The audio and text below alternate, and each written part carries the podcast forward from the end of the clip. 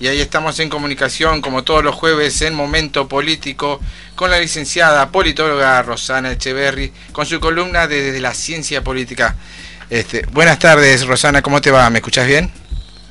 ¿Qué tal, Tony? Buenas tardes. Buenas tardes a Miguel. Y bueno, creo que tenemos este eh, hoy una presencia especial, por lo que me contabas en, privado, con el profesor Gerardo Vivier. Exacto, acá está y te saluda.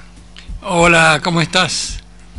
Me alegro. ¿Qué tal, profesor? Bueno, me voy a sentir evaluada, me parece, hoy en la columna. Es una prueba sí, hoy. Sí, sí, tengo un lápiz y un cuaderno ahí a mano.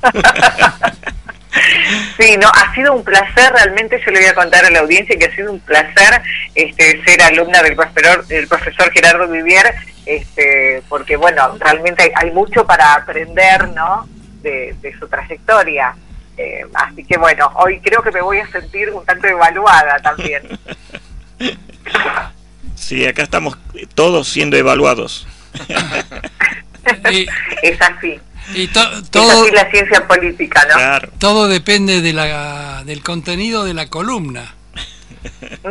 ¿De, qué vamos a hablar? Yo hoy este, había eh, preparado, porque justamente se cumple la setentena, hablando de la cuarentena, bueno, tantos días, ¿no? Somos uno de los países que creo ya punteros en la cantidad de días que, que estamos atravesando esta cuarentena. O sea, nuestra cuarentena es una setentena.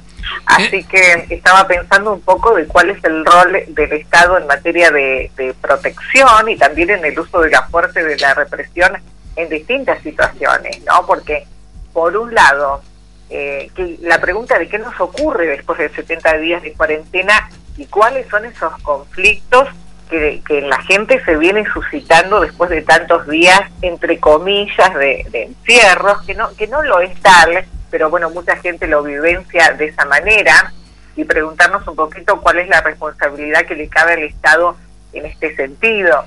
Si por ahí creemos que lo que nos sucede eh, sobre en, medio de la cuarentena es algo que debemos resolver solos o que el Estado también tiene que estar presente. Porque no nos olvidemos que por ahí eh, este tema de poder atravesar la cuarentena para todos no es igual.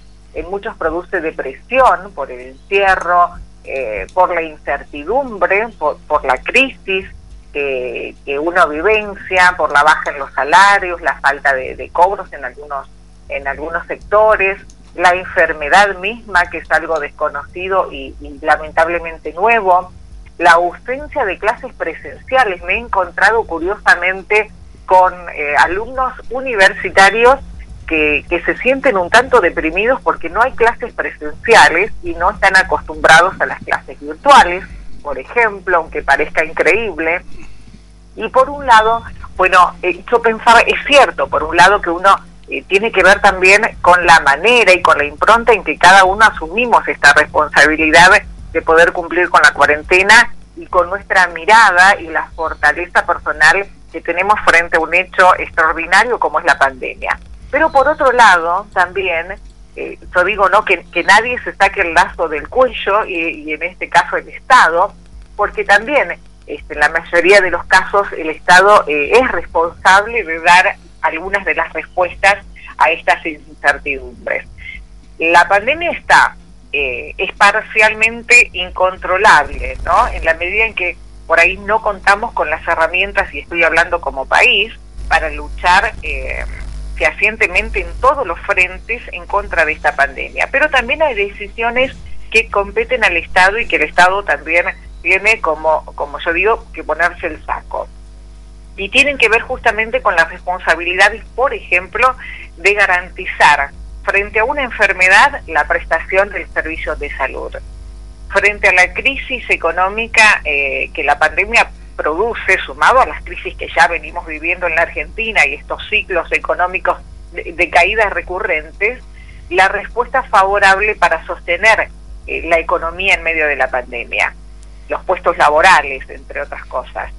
Y, eh, por ejemplo, frente a la ausencia de clases, que no quiere decir ausencia de educación, las garantías necesarias para que de algún modo este conocimiento se pueda transmitir.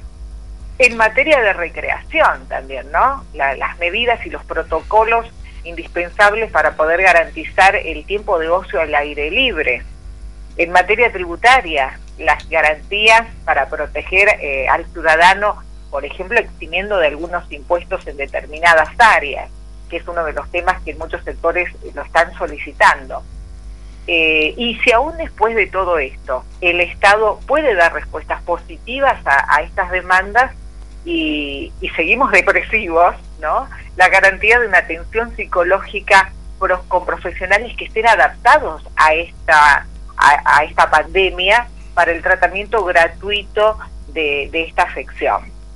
Y por el otro lado, bueno, pensar también en estos conflictos que van más allá de mandar una respuesta en materia de protección del Estado y que tiene que ver con la respuesta en materia de seguridad frente eh, de seguridad y bueno del uso también del monopolio de la fuerza frente a quienes no quieren acatar las obligaciones respecto a las prohibiciones.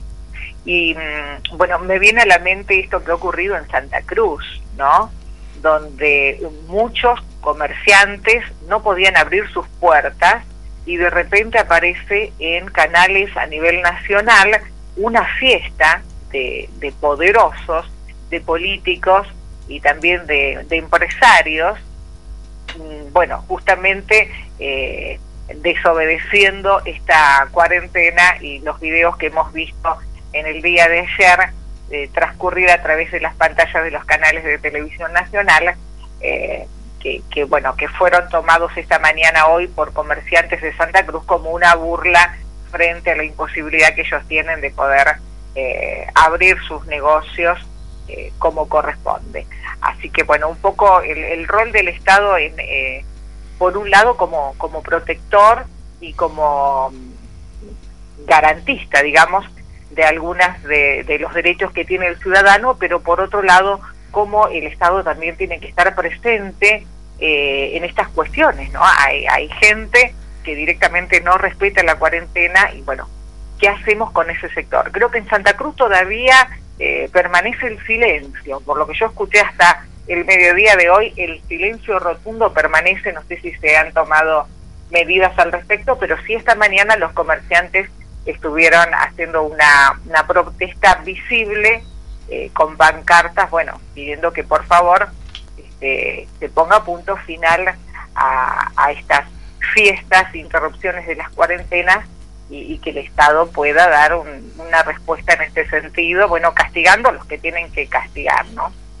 Un poco eso es la, columna de hoy, tratar de ver qué nos pasó en estos 70 días de cuarentena y bueno, hasta cuándo seguiremos todavía no lo sabemos, en principio hasta el 7 de junio pero creo que por lo que ha hablado hoy desde Formosa el presidente, esto se puede seguir extendiendo, ¿no?